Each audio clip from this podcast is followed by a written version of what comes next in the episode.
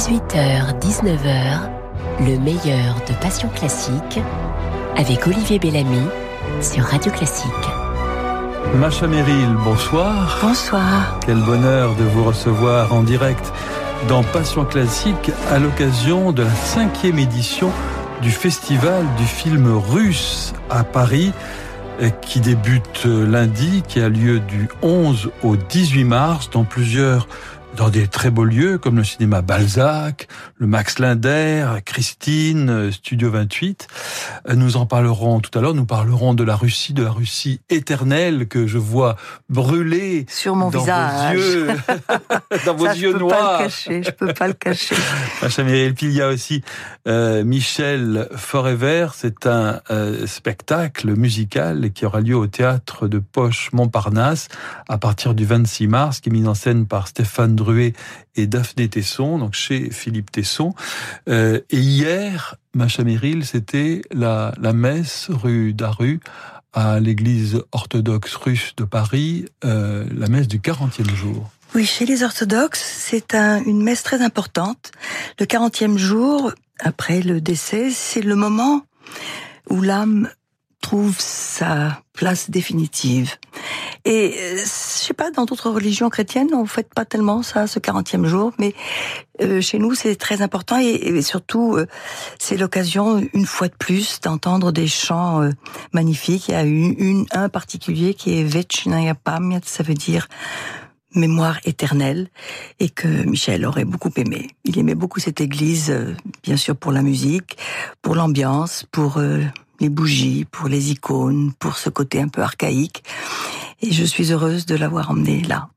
Si on veut lui rendre visite encore à Michel, il y a évidemment son œuvre et, et sa musique, mais si on veut se recueillir... Alors il a eu euh, la chance de trouver une place au Père Lachaise, car savez-vous que c'est vraiment un privilège. Père Lachaise, c'est un musée, et euh, la mairie de Paris nous a accordé un emplacement tout petit, mais quand même bien situé, pas très loin de Francis Lemarque, qu'il aimait beaucoup, qu'il avait aidé à faire les parapluies de Cherbourg, et pas loin de Simone Signoret de d'Yves Montand. Et hum, c'est un, une, une tombe qui, pour lui, c'était assez symbolique qu'il soit pas loin de Ravel, de Chopin. Il, on lui avait proposé d'être auprès de sa famille ou auprès de la mienne, mais euh, au fond, c'est le Père Lachaise qui lui Ouais. Macha Merrill, j'ai reçu une petite lettre qui est tombée du ciel. Puis-je... Elle m'est adressée? Oui, enfin je crois, je, je vous ai reconnu entre ces, ces lignes. Puis-je vous la lire? Avec plaisir. Mon amour chéri, le paradis est bien comme je l'imaginais, formidable. Lorsque je ne compose pas, je suis avec toi, exactement comme sur terre, les embêtements et les impôts en moins. J'ai croisé Aragon, il me parle d'Elsa, je lui parle de toi.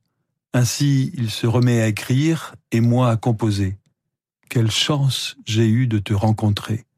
Tu es mon autre moi-même, mon amour, ma mère, ma sœur, mon frère. Tu vas rire. J'ai croisé Prokofiev. Nous avons fait une partie d'échecs. Je lui ai demandé s'il avait vu Boulez. Il m'a dit qui ça? Ah, j'ai revu Nadia Boulanger. Elle m'a engueulé. Je lui ai dit vous aussi vous m'avez manqué.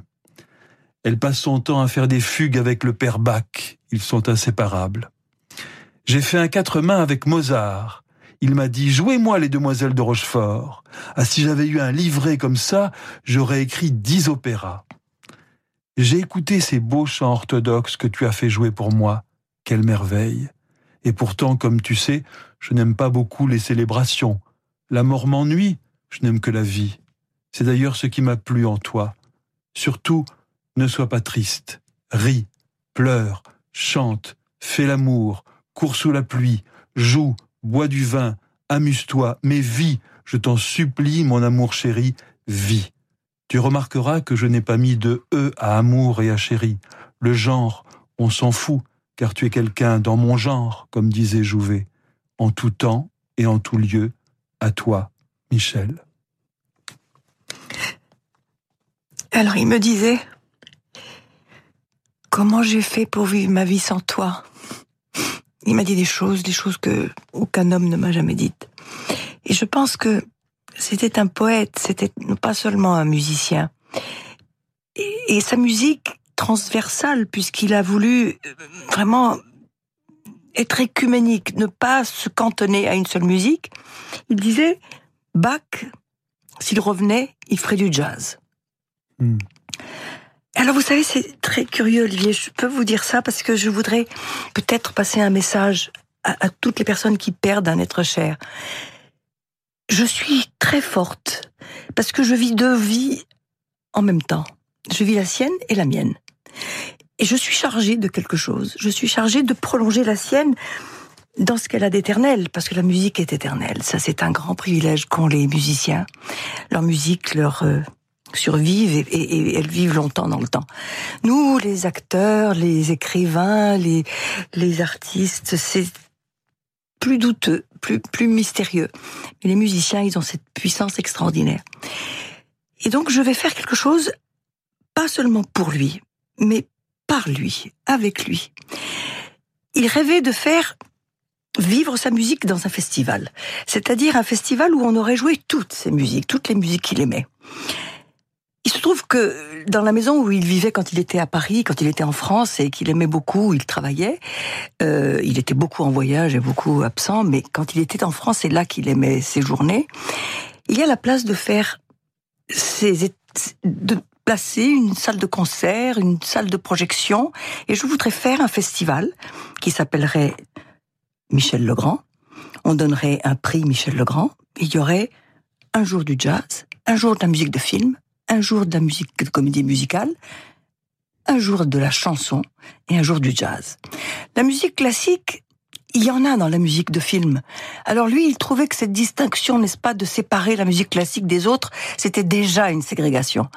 Donc je vais puis de toute façon, elle est servie ailleurs, la musique classique. Il y a toutes sortes de banques et de fondations qui s'occupent de ça. Et ça, j'espère dès 2020 pouvoir le, le faire et c'est beaucoup de travail. Vous pouvez Mais ça peut, il peut y avoir des interprètes de musique classique qui peuvent venir euh, Mais absolument. se joindre euh, Mais évidemment parce que leurs camarades. Ce qu'il avait d'extraordinaire, Michel, c'est qu'il était un visionnaire et que dans cette résistance qu'il a eue à, la musique non tonale, c'est lui qui avait raison. Et maintenant, c'est à l'ordre du jour. et j'ai l'impression que son vœu va être exaucé. Alors je suis aidée. Je suis aidée par Madame Macron, qui m'a reçue à l'Élysée il y a trois jours avec euh, quelques personnes avec le ministre de la Culture et qui m'a demandé le jour des obsèques, elle, est venue et elle m'a dit qu'est-ce que je peux faire pour vous? Oh, alors j'ai dit ça, c'est des, mots dangereux. Je vais vous demander de m'aider pour faire ce festival parce que ça n'existe pas un festival comme ça. Et c'est Michel, si dans les dernières années, il n'avait plus tout à fait l'énergie d'entreprendre un truc pareil. C'était trop.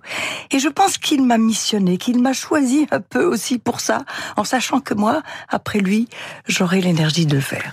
Pour lui, Macha Merrill, vous avez choisi le Requiem de Duruflé et c'est Michel Legrand lui-même. Oh, ça me fait plaisir que vous choisissiez cette version. L'orchestre Philharmonia.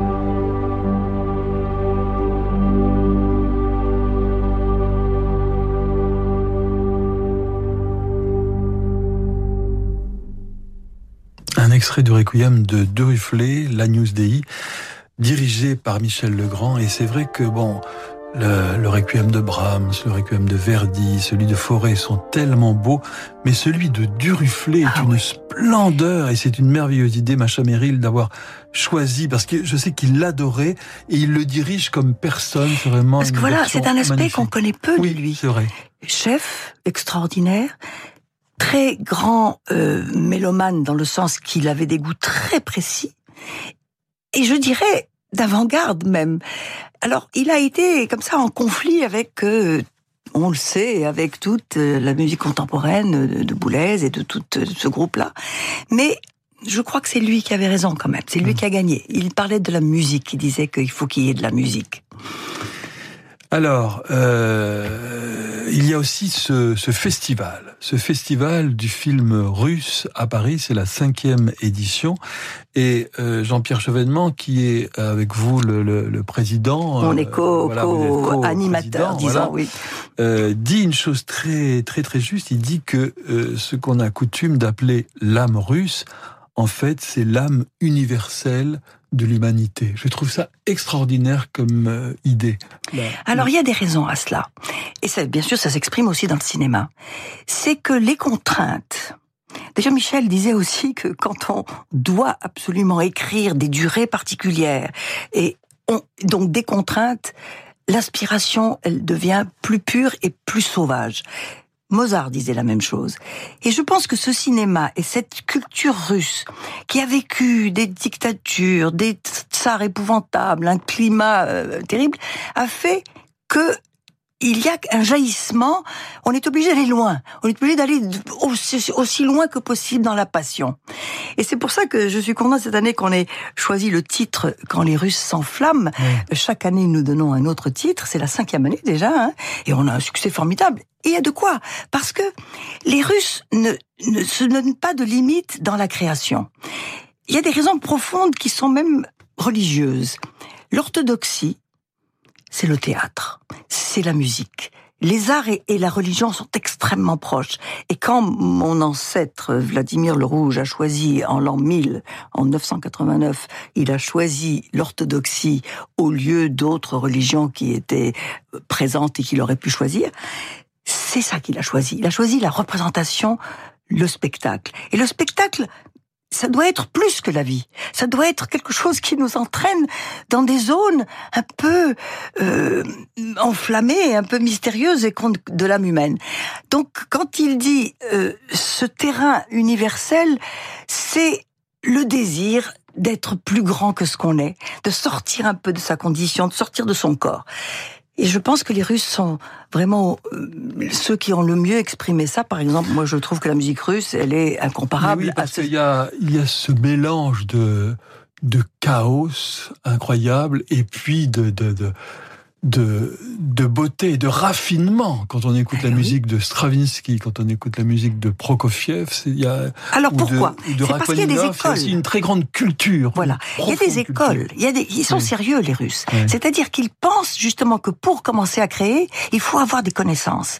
On n'improvise pas comme ça. Donc ils sont tous extrêmement savants. Ce sont des musiques savantes, comme Michel. Michel aussi s'énervait quand il voyait des musiciens qui naissaient comme ça en, en deux minutes. Non, 12 ans d'études avec Nadia Boulanger et une contrainte.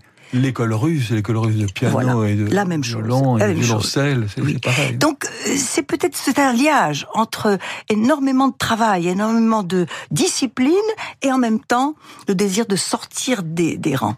Alors il y aura des films extraordinaires comme Guerre épée qui avait le, le, le vrai, enfin je veux dire le celui de Bondarchuk. Voilà, c'est ça. Euh, Quand passent les cigognes, oh, film toujours un chef-d'œuvre. Euh, je crois que c'est Claude Lelouch qui m'avait dit une fois à ce micro que c'était grâce à ce film qu'il avait voulu faire du cinéma. Et non seulement, c'est qu'il l'avait signalé au Festival de Cannes. C'était un, un, film inconnu et Favre Lebré l'avait pris. Il a gagné la Palme d'Or.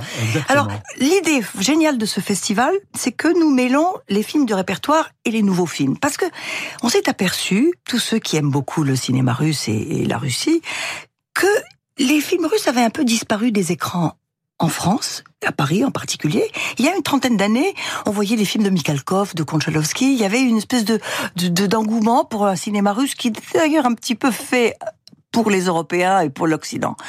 Mais ça a disparu. Alors c'est peut-être avec la chute du mur, tout d'un coup, les barrières n'existaient plus et il n'y avait pas cet exotisme d'aller chercher le cinéma russe.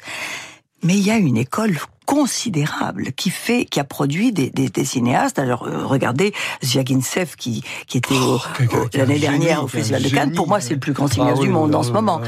Alors, euh, on s'est dit, mais pourquoi est-ce qu'on les regarde pas ces films-là? Et pourquoi est-ce qu'on ne trouve pas de distributeurs? Parce que c'est ça la raison.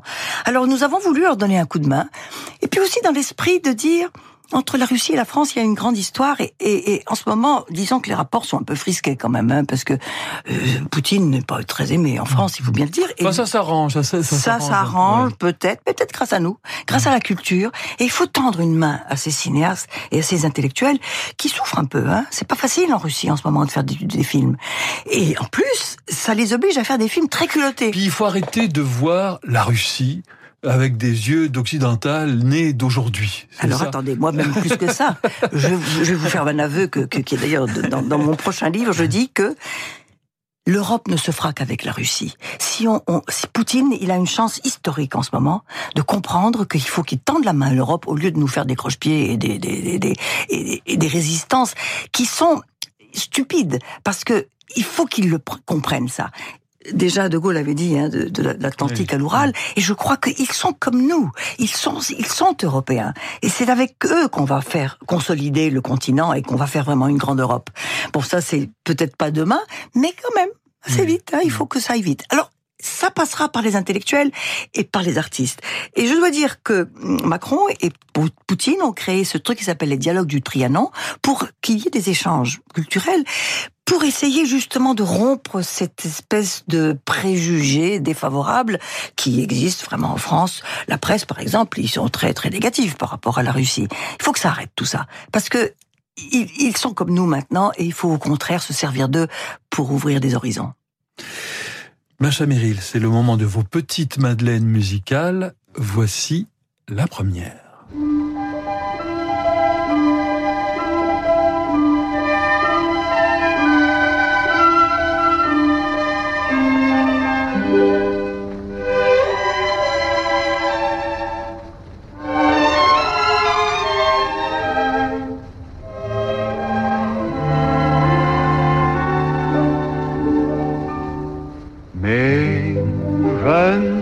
Années cours dans la montagne, cours dans les sentiers, plein d'oiseaux et de fleurs. Et les Pyrénées chantent au vent d'Espagne, chantent la mélodie qui berça mon cœur. Chante les souvenirs, chante ma tendre enfance, chante tous les beaux jours, à jamais finis. Les jeunes années Charles Trenet, le génie. Quel génie Ce n'est jamais mièvre, c'est toujours euh, très musical. Et puis, je trouve qu'il chante admirablement. Et c'est vraiment l'esprit français dans ce que on attend de, de la France. Et je, Michel adorait Trenet. Euh, je crois que personnellement, il s'était pas très bien entendu parce que Trenet avait un sale caractère et Michel aussi. Mais quand même, il avait une admiration euh, sans borne. Il considérait que c'était peut-être le maître de tous. Qu'avez-vous éprouvé la première fois que vous avez rencontré euh, lors de vos jeunes années à tous les deux Michel Legrand, euh, Macha Ah, ben vous savez, c'est l'histoire des, des, premiers amours. Ça a été un choc, effectivement. J'ai tout de suite su qu'il était l'homme de ma vie. Sauf que c'était pas possible. Il était marié, il avait des enfants, il avait, il s'était engagé. Moi, pour moi, c'est sacré, la famille, tout ça. Et lui aussi, il savait que c'était pas possible. Mais nous savions l'un et l'autre à ce moment-là que nous étions faits l'un pour l'autre et que nous avions quelque chose de commun qui est la liberté de ne pas se laisser enfermer. De, de, de, de quand ça marche pas d'un côté, ben on va dans un autre. Quand, ou au contraire, quand on a trop de succès d'un côté, il faut se débarrasser du succès et aller faire autre chose. Et il était d'une beauté, je vous dis pas, c'était un vrai séducteur et il ne savait pas qu'il était beau en plus. Pour moi, la vraie beauté, c'est ça. Oui. C'est quelque chose de très inconscient. Les très beaux, ils ne savent pas qu'ils sont beaux. Comme, comme un animal. Voilà, c'est ça. Un chat ne sait pas qu'il est beau et c'est c'est le plus Exactement. bel Il y a quelque chose de très animal. Et, et- oh, d'ailleurs, j'ai des soucis avec ma, ma petite chatte qui va peut-être avoir les mêmes soucis que Ah. la vôtre. Et je, je pense beaucoup à votre livre qui m'avait tellement touchée. Mais euh, il était un, un phénomène quand même. En plus, il était physiquement très très très sportif, très très vivant, très ouais, vibrant. Et surtout, nous avions écouté la bossa nova ensemble, qui était une découverte pour lui et pour moi. Euh, et nous étions les seuls à passer les nuits là-bas à écouter cette musique, qui est du jazz version Brésil. Et, et- et je crois que ça a été un choc pour lui. Alors, il faut que je vous fasse une confidence, Macha Meryl. Pour moi, vous incarnez euh, la femme libre, totalement libre, mais Vous dites ça parce qu'aujourd'hui, c'est la fête non, de la non, femme, non, c'est non, ça Non, non, non, non, ah, des, des droits de la femme, attention, on va, se- on va se faire gronder. Euh, non, non, parce que euh, vous avez un... Alors, vous êtes une figure du, du euh, féminisme et de la liberté, mais une figure qu'on ne peut pas ranger dans une case un peu complètement libre. Et je suis sûr que vous avez dû prendre des coups d'un côté et de l'autre. Est-ce que je me trompe? Absolument pas. C'est-à-dire que justement, je suis incasable, je suis inclassable, mais c'est vrai que j'ai participé des mouvements Oui. quand même. En 68, moi été là, hein, et puis, euh, mais j'étais là d'une façon très personnelle. Euh, je n'ai pas adhéré ni à un parti, ni à un mouvement, ni à un groupe. Enfin, j'étais un peu spectatrice et en même temps, euh, vraiment, j'ai adhéré. Mais je crois que c'est l'histoire des femmes qui est, qui est extraordinaire. J'ai eu la chance de naître dans une période où, où ça a été la chose la plus intéressante. C'était l'avènement des femmes dans le monde du travail, dans le monde artistique, dans, dans le monde tout court. Et donc, euh, voilà, moi j'ai trouvé ma petite place là-dedans et j'étais contente. Et je vous ai vu euh, une émission de télévision où vous racontez à un moment donné, enfin, je peux le dire, c'est un peu gênant à dire, mais comme vous l'avez raconté avec beaucoup de naturel, je peux tout à fait le dire, où vous vous racontez que vous avez été tripoté dans votre jeunesse et vous n'êtes pas du tout. au- Aujourd'hui, on voit tellement de. Bon, à tort ou à raison, je ne juge pas, mais des pleurnicheries par- parfois ou des, des, des gens qui disent qu'ils ont souffert tous les maux de la, de la terre. Et vous, vous avez répondu, oh, le pauvre homme, le pauvre homme, Quelle triste sexualité. quelle triste sexualité ouais. d'en être rendu à tripoter une gamine comme moi. J'ai trouvé ça, mais extraordinaire. C'est-à-dire que je savais déjà que j'avais de la défense, que les femmes ont une défense énorme. Elles sont très fortes, les femmes. Il suffit de donner un coup de poing et il suffit, parce que d'abord, premièrement, physiquement, maintenant on fait du sport, on est tout assez costaud. Et puis aussi, il y a cette conscience de, de ce qu'on est. Et, je trouve que euh, les femmes peuvent parfaitement maintenant rembarrer euh, quelqu'un et, le mettre même euh, en difficulté. Je pense que déjà, même à l'âge que, que je décrivais là, j'avais, je sais pas, 10 ans, 9 ans, je le savais déjà. Je savais déjà que j'étais invincible. Parce que la féminité, c'est invincible. Ah, je veux pas vous faire de peine, mais je pense que vraiment les femmes sont très fortes et que la féminité c'est une arme extraordinaire. Je suis Voilà. tout, tout à fait d'accord. Mais je crois que la féminité, on, on peut la partager. Absolument. Alors voilà, bienvenue. C'est pas l'apanage des femmes. Absolument. Bienvenue, bienvenue dans ce- ce- cette, cette force-là et que nous voulons bien partager. Macha Meryl, voici votre deuxième petite Madeleine musicale.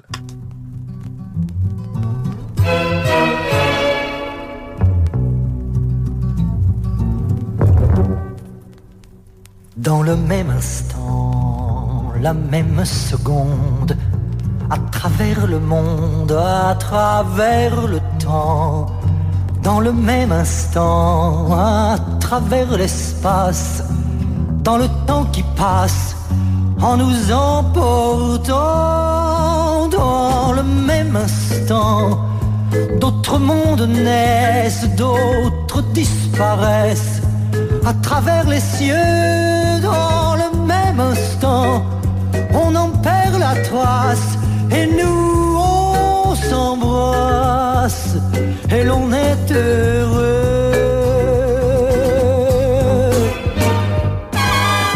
Dans le même instant, la même seconde, on découvre un monde couleur de printemps dans le même instant, un homme à la place d'un cœur qui trépasse greffe un cœur battant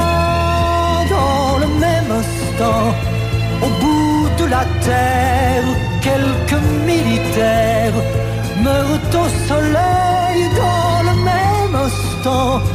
D'autres les remplacent et nous on s'embrasse et rien n'est pareil.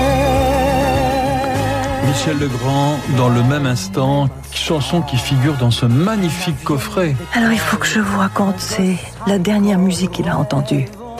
Quand il était à l'hôpital, je lui avais acheté un petit, un petit tourne-disque, qu'on avait un petit lecteur de CD que j'avais amené à l'hôpital. Et il écoutait les CD de ce coffret qu'il n'a pas pu entendre jusqu'à la fin parce qu'il y a 20 CD. Et il a écouté ça et il est mort dans la nuit. C'est-à-dire cette chanson-là, c'était comme si c'était son message. Que la vie et la mort se côtoient. Et vous savez, la mort, c'est intéressant. C'est un morceau de la vie. Et je le vis comme ça à cause de lui.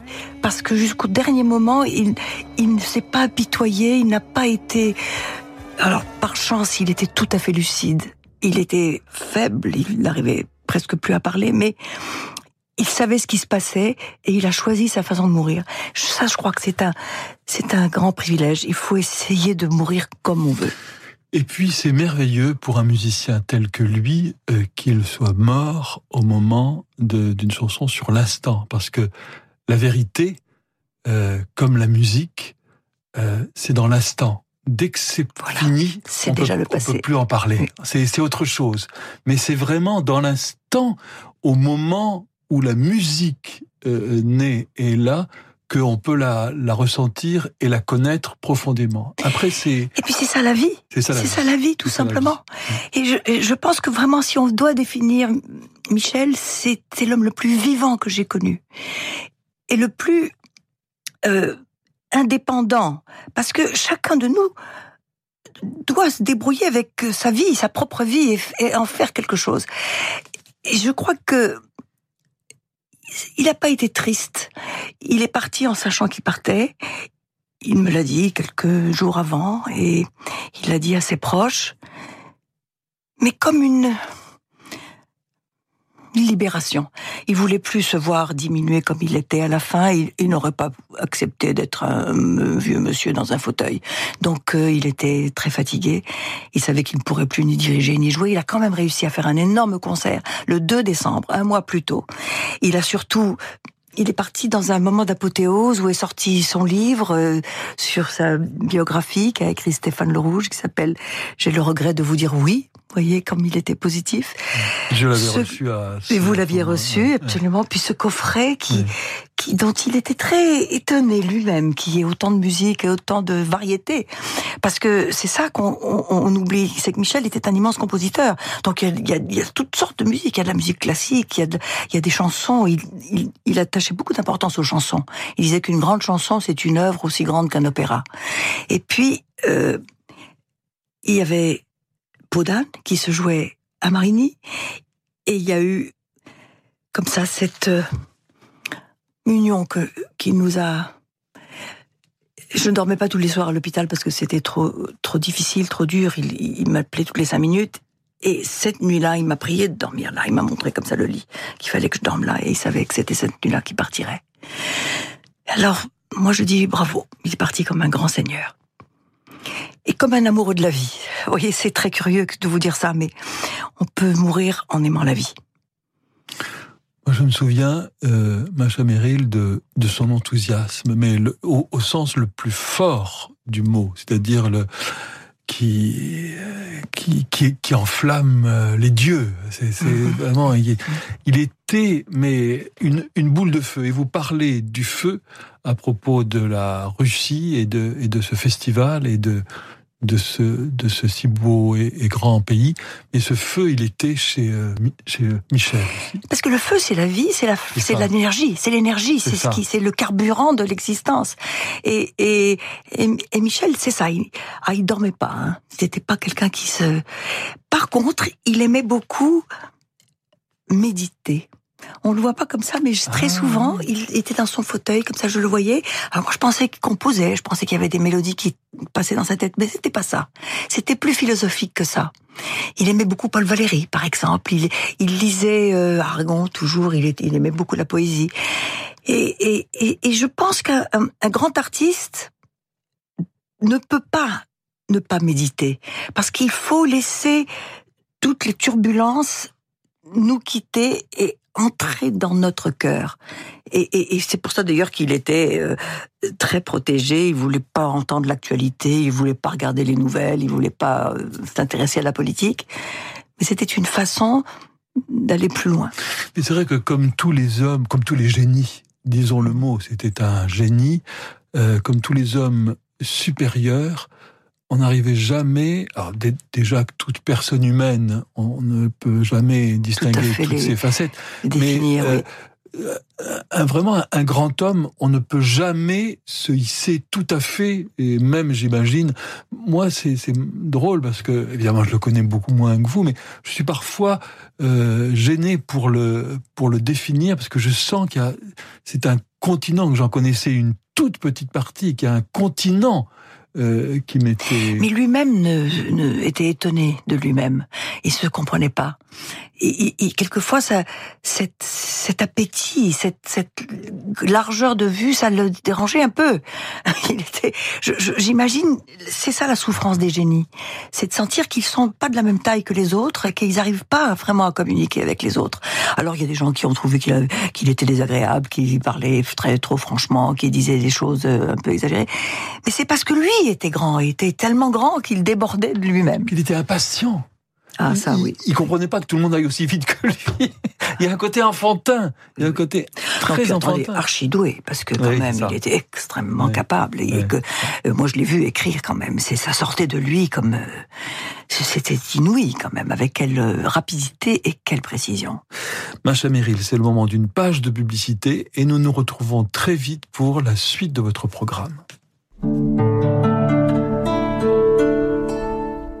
Comment répondre aux enjeux alimentaires d'aujourd'hui et de demain? Quelle place pour l'innovation dans l'agriculture? Comment produire plus et mieux? Fabrice Lundi y répond dans L'intelligence alimentaire en question, chaque jeudi à 7h29 sur Radio Classique. Un programme proposé par InVivo, premier groupe coopératif agricole français. Savoir accompagner un projet d'entreprise prometteur, c'est un métier. Chez Arkea, nous sommes 10 500 à concevoir des solutions financières innovantes pour accompagner chaque jour les projets de nos clients. Arkea, entrepreneur de la banque et de l'assurance au service des territoires. Et avec Arkea, retrouvez chaque jour Fabrice Lundi dans Territoire d'Excellence à 6h55 sur Radio Classique.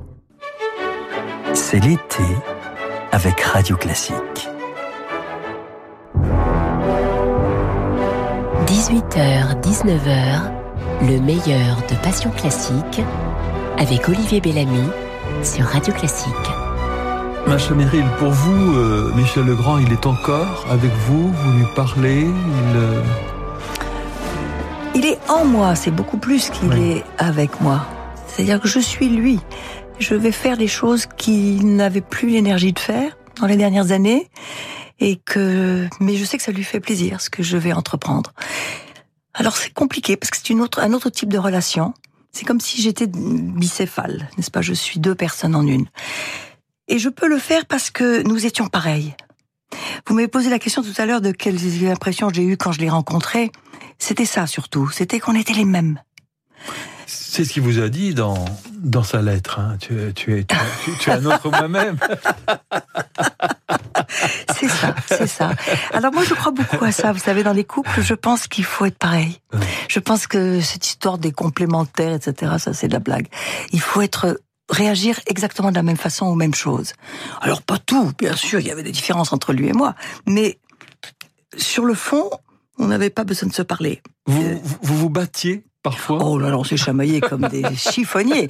Mais c'était surtout, surtout pour des choses pratiques. Oui. Parce qu'il avait zéro sens pratique. Mais alors vous pouvez même pas imaginer à quel point il euh, savait rien faire. Il ouvrait une bouteille, il se coupait, il euh, coupait, euh, il allumait une lumière, il faisait sauter l'ampoule. Enfin, c'était inouï. Je n'ai jamais vu quelqu'un d'aussi maladroit. Et alors que quand il écrivait ses partitions, c'était calligraphique, c'était des japonais. hein. Mais voilà, il avait aucun sens pratique. En quoi êtes-vous resté russe jusqu'à la moelle des os ah, ah, ah, écoutez, c'est la grande question. Entre l'inné et l'acquis, c'est vrai que je suis moitié-moitié. Je me sens russe et de plus en plus en vieillissant, mais je suis d'éducation française, donc je suis française et mes intérêts sont en France. Et en plus, j'aime l'idée que ils se contrastent. C'est vraiment un alliage tellement curieux. Euh, ah bah la fougue russe et le rationalisme français, ça se marie pas très bien, mais si, ça fait moi, ça fait une personne un peu particulière.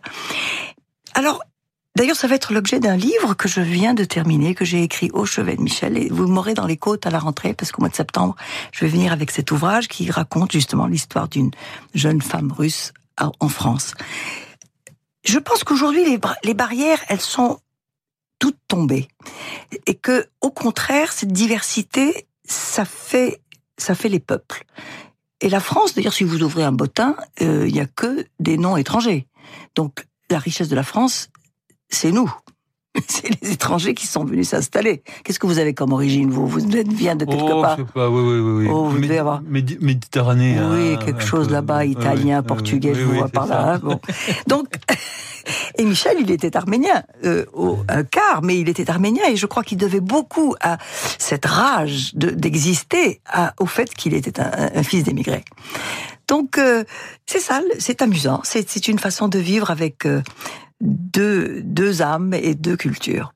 Alors, c'est le moment du portrait chinois. Macha Miril, j'ai essayé de trouver une musique euh, classique pour vous caractériser. Ah ah Écoutez.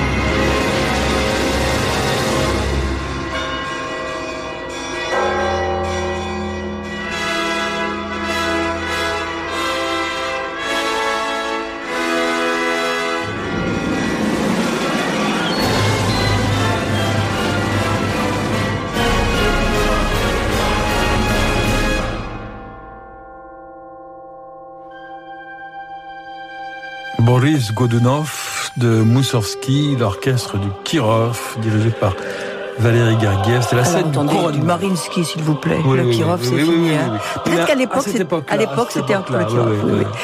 Alors, oui, tous les tsars sont toujours précédés de cloches en Russie. Hein. Et comme je vous disais, l'art et la religion sont très proches.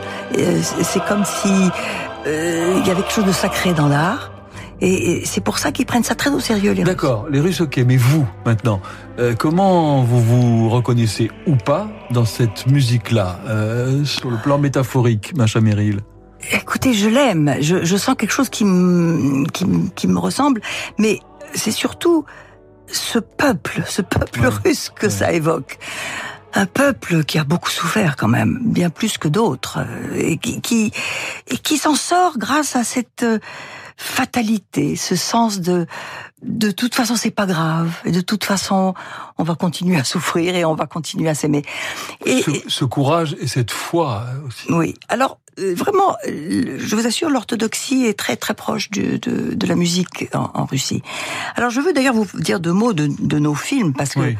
il y a une nouvelle vague de cinéma oui. russe. Alors, justement, il y aura cinq films. Absolument, qui sont des jeunes, cinq jeunes longs, cinéastes. longs métrages. Il y a un qui prix l'air tout à fait passionnant. formidable avec des sujets très audacieux. Alors vraiment, je vous assure qu'ils tranchent sur les sujets du cinéma français, hein, parce que c'est pas des petits sujets, c'est des ils, osent, ils sont culottés.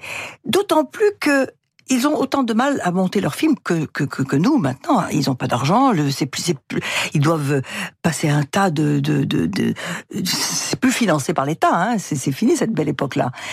Et donc, euh, moi, je suis très fascinée par cette nouvelle vague russe. Euh, nous avons des premiers films aussi, des femmes, des femmes cinéastes. Ça, c'est assez nouveau pour la Russie aussi, parce que depuis Kira Muratova, à laquelle nous faisons un hommage, qui est grande cinéaste de la nouvelle vague, c'est que on ne peut pas être insensible à ces films-là. Vous comprenez? Quelquefois, ils sont un peu ratés, quelquefois, ils sont un peu mal foutus, mais ça déménage. Ce sont des sujets forts. C'est pas la petite vie quotidienne, un peu qu'on voit tous les jours à la télévision. Voilà. Alors, vous avez choisi euh, pour, euh, avant que nous nous séparions, euh, Macha Meryl, le deuxième mouvement, le si beau mouvement lent du concerto, du concerto de Michel. de Maurice Ravel. Et Alors c'est ça. C'était, ouais. il l'avait également euh, enregistré. Ouais. Et Michel, on parle que de Michel. Ouais. J'espère qu'il est content là où il est, il nous entend. D'ailleurs, Michel, ça rime avec Ravel. Et c'était son maître absolu.